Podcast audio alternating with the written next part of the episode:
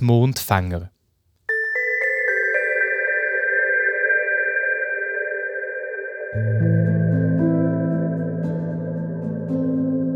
Die Leute aus Flurlingen wollten einmal den Mond einfangen. Sie haben auch schon gewusst, wie. Die Dorfbewohner haben eine Gelte, also ein grosses Gefäß genommen mit einem Deckel drauf und haben die mit Wasser gefüllt.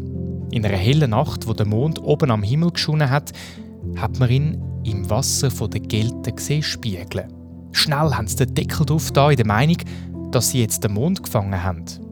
Sie haben das Gefäß heimgetragen und haben den gefangenen Mond rausnehmen und anschauen. Aber, wo sie den Deckel gelupft haben, ist der Mond verschwunden.